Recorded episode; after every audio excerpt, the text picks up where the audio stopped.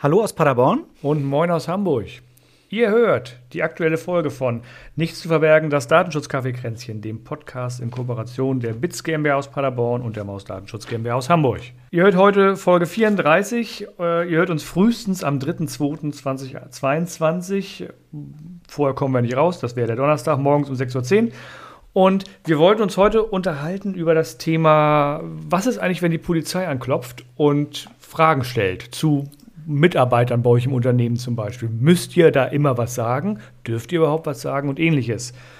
Bevor wir damit loslegen, hatten wir noch ein, ein kurzes Thema, was uns auf der Seele lag, wo wir kurz drüber sprechen wollten. Genau, ähm, spannendes Urteil gab's. Und zwar geht's um das Thema Löschen. Ähm, ja, ein sehr nerviges Thema. Äh, wir müssen löschen, können meistens nicht löschen, haben E-Mails, Dokumente, sonst was in irgendwelchen Archiven. Trotzdem müssen wir löschen. Das Urteil befasste sich jetzt aber damit, wie ist es eigentlich mit Dokumenten? Das heißt, ich habe grundsätzlich Dokumente, in diesen sind Daten, die ich aufbewahren muss. Ähm, heißt das, ich darf das ganze Dokument aufbewahren oder muss ich plötzlich selektiv im Dokument, ich nenne es mal so, rumlöschen und immer das, was ich nicht brauche, schon löschen? Und äh, ja, die, die durchaus weit verbreitete Auffassung ist ja, dass ich dann durch solche Dokumente behalten darf. Äh, und das Gericht sah das eben anders und verlangte dort eine sehr selektive Löschung. Genau, und das ist ähm, tatsächlich ist es, entspricht das Urteil, zumindest unserer Beratungspraxis, so würde ich es mal ausdrücken. Äh, nicht, nicht jeder, jeder unserer Kunden sieht das dann ein oder setzt das um. Nichtsdestotrotz ist es so, dass wir grundsätzlich auch auf dem Standpunkt stehen, dass wenn ich irgendein Dokument habe oder auch eine Akte habe und da 37 Felder drin sind und, und, ich davon vielleicht nur drei Felder brauche, dass es durchaus sein kann, dass ich 34 der 37 Felder löschen muss und nur diese restlichen drei aufbewahren darf. Und das kann ganz schön anstrengend sein. Ja, ich denke auch, so, so spektakulär oder unerwartet war das Urteil jetzt nicht. Ähm, Akte fand ich jetzt natürlich noch, natürlich noch ein extremes Beispiel, weil ich habe ja als Beispiel die Personalakte. Natürlich muss ich einzelne Dokumente aus dieser Akte auch mal löschen und kann nicht sagen, ähm, nur weil ich die Akte an sich ja noch behalte, weil der Beschäftigte eben noch im Unternehmen ist, behalte ich alles, was da drin ist. Ähm, bei Dokumenten ist es natürlich schon schwierig, weil äh, ja, das sind häufig PDF-Dokumente oder haben irgendein anderes Format. Da ist es nicht so einfach. Auf der anderen Seite wiederum in der Praxis würde ich sagen, äh, oft unterliegt ja gerade unsere Hauptaufbewahrungspflicht, ergibt es ja aus steuerlichen Gründen. Und da ist ja zum Glück, im Nach in dem Fall jetzt kann man sagen, zum Glück, was unser Problem mit dem Löschen angeht, ist es ja so, dass das ganze Dokument in Originalform, so wie es eingegangen ist, aufbewahrt werden muss. Das heißt, ich muss eben nicht in, in den Rechnungen die Ansprechpartner löschen, sondern im Gegenteil, die gehören mit zur Aufbewahrungspflicht. Macht es uns zumindest ein bisschen einfacher, finde ich. Exakt. Das ist da, da an der Stelle tatsächlich das große Glück, dass wir da vom, dass uns der Gesetzgeber da sozusagen die Aufbewahrungspflicht äh, auf das Gesamtdokument legt und nicht nur auf die relevanten Daten, die vielleicht aus Sicht des Umsatzsteuergesetzes, des Handelsgesetzbuchs oder ähnlichen gerade relevant sind. Da haben wir genau, und ansonsten, wie du eben auch schon sagst, bei wirklich umfangreichen Sammlungen in Datenbanken ist natürlich sinnvoll, dass ich auch einzelne Felder lösche und nicht sage, von den 100 Feldern brauche ich eins und deswegen darf ich alle anderen 99 auch behalten. Da ergibt es ja durchaus auch Sinn, was das Gericht da gesagt hat. Ja, nur leider geht das häufig auch nicht von den Systemen her. Und dann sind wir natürlich wieder bei Artikel 25, ähm, wo dann gesagt wird, ja, Privacy by Design. Ähm, und die, die Anwendung kann das nicht, dann darf ich sie eigentlich nicht einsetzen. Und das ist natürlich sehr unglücklich. Genau, speziell geht nicht ist da nicht unbedingt ein Argument. Genau. nee. Wobei es ja auch die Verhältnismäßigkeit gibt. Also wenn so ein bisschen, sagen wir mal, ich müsste nach drei Monaten löschen, kann es erst nach vier oder ich kann nicht jedes Feld, ich kann nur eine, eine Anzahl an Feldern, dann kann ich ja so ein bisschen auch noch mit der Verhältnis, Verhältnismäßigkeit argumentieren. Nur wenn ich irgendwann sage, ich kann gar nicht löschen, dann bin ich raus. Mhm. Dann, oder erst nach zehn Jahren oder nach 30 Jahren oder Ja, sowas. genau. Ja. Das Problem ist ja auch bei Personalakten ist das ja. Also man, die, die meistgehörte Frage bei mir ist, glaube ich, ja, wir, wir, Mitarbeiter haben uns verlassen. Wann müssen wir denn äh, die Personalakte löschen oder wie lange dürfen wir sie noch aufbewahren? Und meistens ist die Frage. Und das ist ja immer ein, kommt drauf an, um welches Dokument es gerade geht. Ne? Da, wenn ich, wenn ich den Anstellungsvertrag habe, ist das eine andere Aufbewahrungsfrist äh, als vielleicht die steuerlichen, also Einkommenssteuerunterlagen, als die Zeitnachweise, äh, als Sachen für äh, betriebliche betriebliche Altersvorsorge oder auch die, die, die Rentenversicherung. Und da muss ich mir jedes Mal angucken, was habe ich noch für gesetzliche Aufbauungspflichten an der Stelle. Genau, Pflichten und ansonsten aber auch, das ist eben auch das Interessante, dass man sich erst Gedanken über die Personalakte macht, wenn derjenige, der Mitarbeiter, die, die Beschäftigte ausscheidet, äh, weil eigentlich müsste ich ja auch währenddessen schon ab und zu mal löschen. Also die Abmahnung, die der, die die Auszubildende mal irgendwann bekommen hat, vor 30 Jahren, die jetzt dann in Rente geht, die hätte ich eigentlich nicht mehr haben dürfen. Nee, genau. Äh, und das ist äh, tatsächlich auch nur in, in, Teilen ein datenschutzrechtliches Thema, weil das mit den Abmahnungen, das ist ja auch was, was arbeitsrechtlichen oder wo viele arbeitsrechtliche Urteile reinspielen. Ja, Okay. Aber eigentlich haben wir ein anderes Thema, glaube ich. Genau. Ich würde sagen, wir, wir hören noch mal ganz kurz Musik und dann können wir mit dem Thema loslegen. Genau.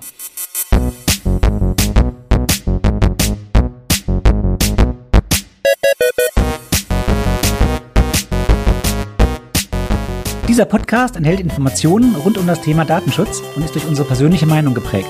Keinesfalls stellt er eine Rechtsberatung dar. Eine individuelle Beratung können wir daher nur erbringen, wenn wir ein Mandat als Datenschutzbeauftragter haben.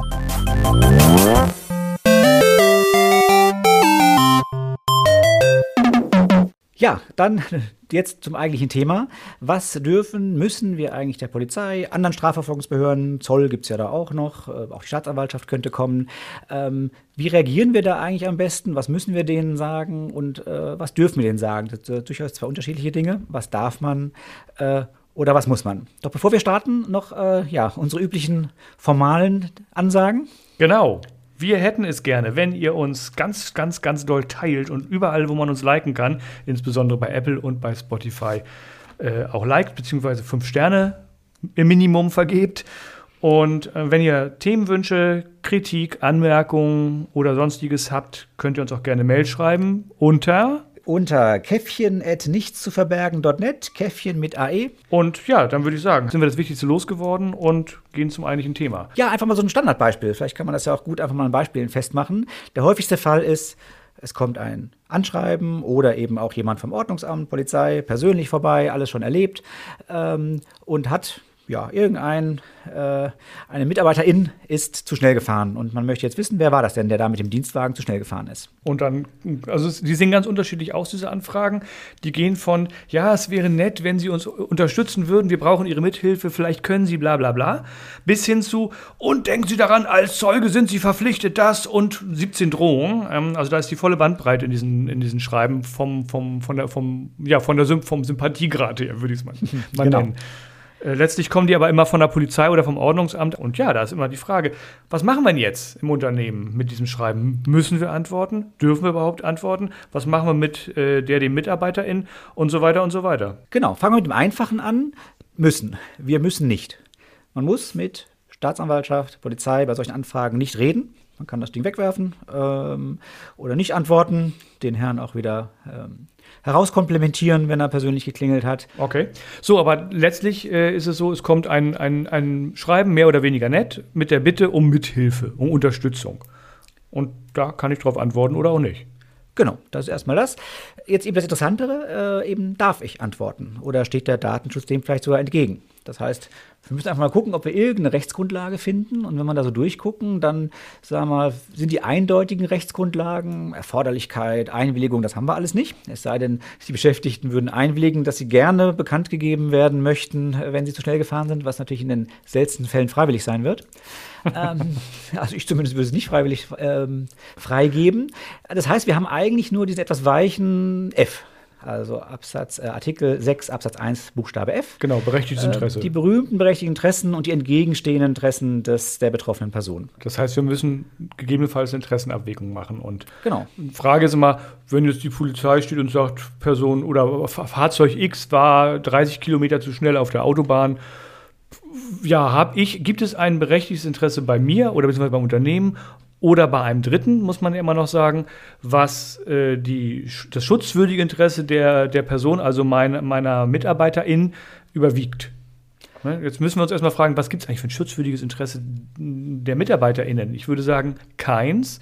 Denn das, was jetzt wahrscheinlich kommen würde, ja, ich möchte ja die Strafe nicht zahlen, das ist irgendwie kein schutzwürdiges Interesse. Genau, das ist wirklich das Problem, dass da eben nicht steht das Interesse der betroffenen Person, sondern leider das schutzwürdige Interesse. Und äh, ein Strafzettel nicht bezahlen zu wollen, äh, denke ich, ist wahrscheinlich nicht schutzwürdig. Ähm, das heißt zumindest schon mal gut, wir haben, oder was heißt gut, wenn man mithelfen möchte, für den Fall eben gut. Wir haben keine große Hürde, ein überwiegendes Interesse gegenüber dem schutzwürdigen Interesse zu finden, weil es das eben zumindest so gut wie nicht gibt. Genau, wir müssen jetzt nur noch ein Interesse unsererseits finden. Genau, was könnte unser berechtigtes Interesse sein? Ähm, naja, da fallen mir zwei ein spontan. Ähm, das erste liegt auf der Hand. Ich bin vielleicht jemand, dem die Verkehrssicherheit sehr, sehr am Herzen liegt und der da sehr viel Wert drauf legt, dass alle nicht zu schnell fahren.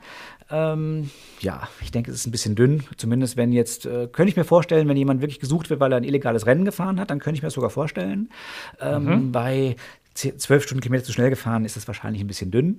Ähm, aber ein anderes Interessantes gibt es. Und zwar, es droht ja unter Umständen ein Fahrtenbuch, eine Fahrtenbuchauflage für dieses Fahrzeug, wenn äh, der Halter, nein, andersrum, der Verführer zu dem Zeitpunkt nicht ermittelt werden kann. Und da genau. könnte man vielleicht ansetzen. Und das Schlimme ist, diese Fahrtenbuchauflage droht ja nicht äh, der dem Fahrer in, sondern dem Unternehmen. Also wenn es ein Firmenwagen ist, wirklich. Ähm, da müssen wir vielleicht auch noch auseinanderhalten. Was, mit, was ist mit Firmenwagen und was ist mit Privatfahrzeugen, wo ich einfach nur das Kennzeichen eventuell kenne?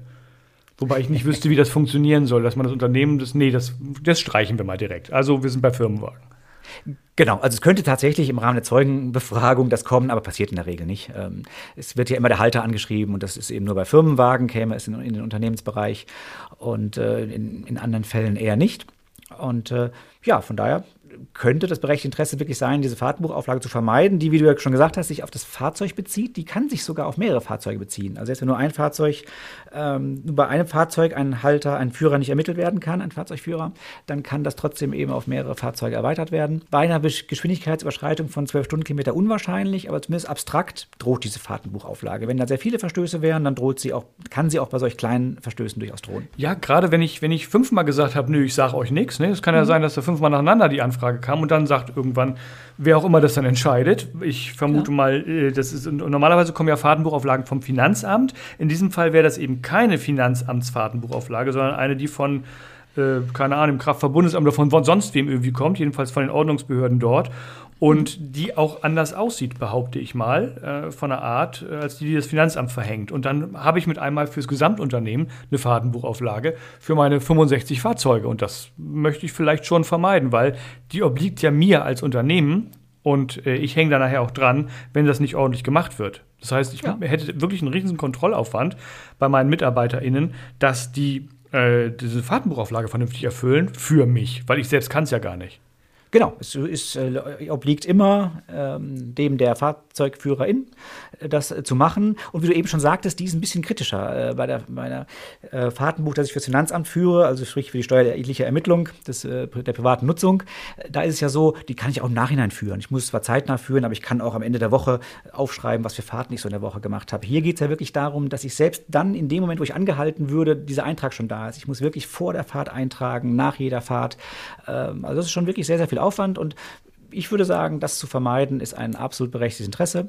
Ähm, und da wir eben schon gesagt haben, das schutzwürdige Interesse der betroffenen Person ist nicht allzu hoch, wird man es damit machen dürfen. Also wer übermitteln möchte, kann das aufgrund dieser Basis sicherlich tun. Wie am Anfang schon gesagt, man muss es nicht. So, und jetzt mal die fiese Frage, was meinst du? Jetzt haben wir nicht einen Verstoß gegen 35 Kilometer zu schnell gefahren auf der Autobahn, sondern wir haben einen Mordverdacht. Kollegin ja. X wird des Mordes verdächtigt. Ist die Frage, ob man ähm, so, so, so, ein Mordverdacht kann ja auch über ein Auto sein. Also ist irgendwie absichtlich über jemanden rübergefahren oder hat Fahrerflucht begangen, die äh, angefahrene Person ist danach gestorben. Irgendwie sowas. Dann haben wir mindestens eine, eine äh, Körperverletzung mit Todesfolge oder irgend sowas. Und da sind wir ja schon im anderen Bereich. Ich ja. vermeide aber wahrscheinlich kein Fahrtenbuch mehr. sondern, sondern ich habe irgendwie eine andere, andere Frage, die ich da beantworten muss, mit dem, vor dem Hintergrund, darf ich jetzt Daten rausgeben?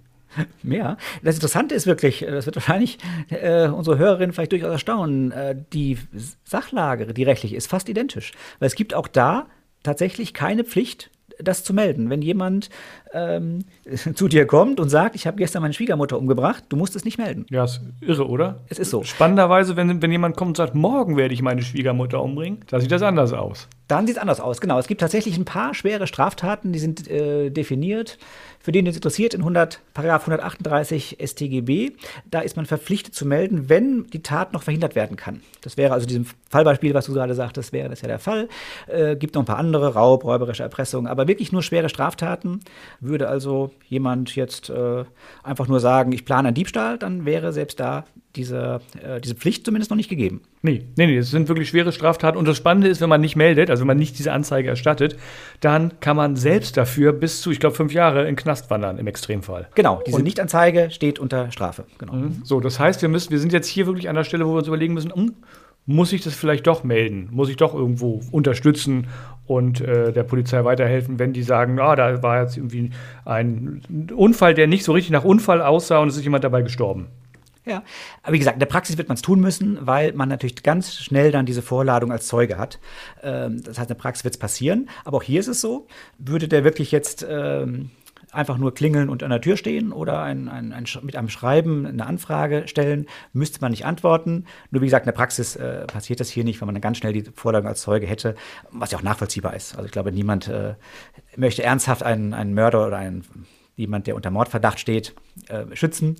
Aber selbst da, wie gesagt, müsste man nicht, solange man nicht die offizielle Zeugenvorladung hat. Und ich finde, auch hier kann man durchaus mit einem eigenen berechtigten Interesse äh, als Person im Zweifelsfall sogar argumentieren weil man vielleicht, wenn man die Person tatsächlich kennt und die irgendwie im eigenen Umfeld unterwegs ist, man ja auch nicht äh, der Gefahr unterliegen möchte, da Nummer zwei zu sein. Ne? Genau, so. genau, genau. Das war, wir haben ja wieder, wieder zuerst betrachtet, müssen wir? Nein, äh, dürfen wir natürlich. Also wenn wir eben wegen so ein bisschen Fahrtenbuch schon dazu kamen, dass das berechtigte Interesse überwiegt, dann ist das berechtigte Interesse, ähm, ich würde vielleicht gar nicht so sagen, einen Mörder zu überführen, das kann man vielleicht sagen, ist kein berechtigtes Interesse, aber wie du eben schon sagtest, meine eigene Sorge. Jemand, der ja. mordet, mordet ja auch gerne zweimal. Äh, das soll es ja auch geben. Und äh, allein dieses, da, da, kann ich ja das berechtigte Interesse sofort von ableiten. Genau, ganz wichtig vielleicht, es gibt ja noch die Rechtsgrundlage Artikel 6 äh, Absatz 1 Buchstabe E, wo mal das öffentliche Interesse genannt wird. Aber das muss man relativ genau lesen. Da steht nämlich nicht nur drin, dass das für äh, im, öffentlichen, im öffentlichen Interesse liegt, sondern auch, dass dem Verantwortlichen, also demjenigen, der jetzt gerade diese Frage beantworten soll gegenüber der Polizei, äh, diese Aufgabe übertragen wurde. Und wir sind ja nicht beauftragt worden, dann als Unternehmen damit das aufzuklären, sondern die Polizei hätte gerne nur Daten von uns. Deswegen zieht dieser Rechtsgrundlage eben nicht an der Stelle. Genau, das ist ein häufiges Missverständnis, weil der so schön klingt erstmal, wenn man den liest, öffentliches Interesse und öffentlicher Gewalt. Aber es muss uns eben diese Aufgabe übertragen worden sein. Es gibt ja so private Unternehmen, die dann teilweise staatliche Aufgaben erfüllen, irgendwo für Sicherheit sorgen. Äh, für solche Fälle ist der gedacht. Ähm, Im Prinzip ist so, was man häufig so denkt, dass jeder so als privater Polizist praktisch losgehen kann und ermitteln kann. Das ist eben genau nicht so.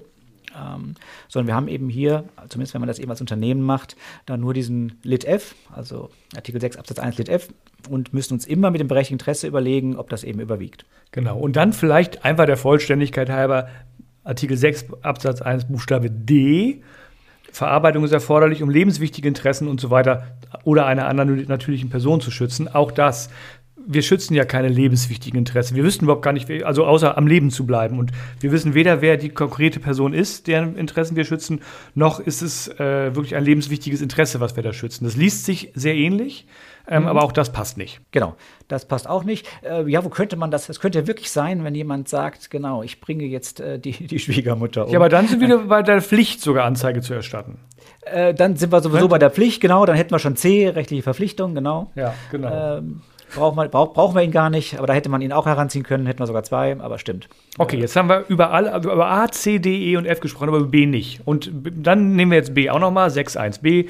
Die Verarbeitung ist für die Erfüllung eines Vertrags äh, erforderlich, bei der die betroffene Person, also unsere MitarbeiterInnen, deren Daten wir der Polizei geben sollen, äh, Vertragspartei ist. Also im Anstellungsverhältnis, wir als Arbeitgeber, könnte das ja sogar passen.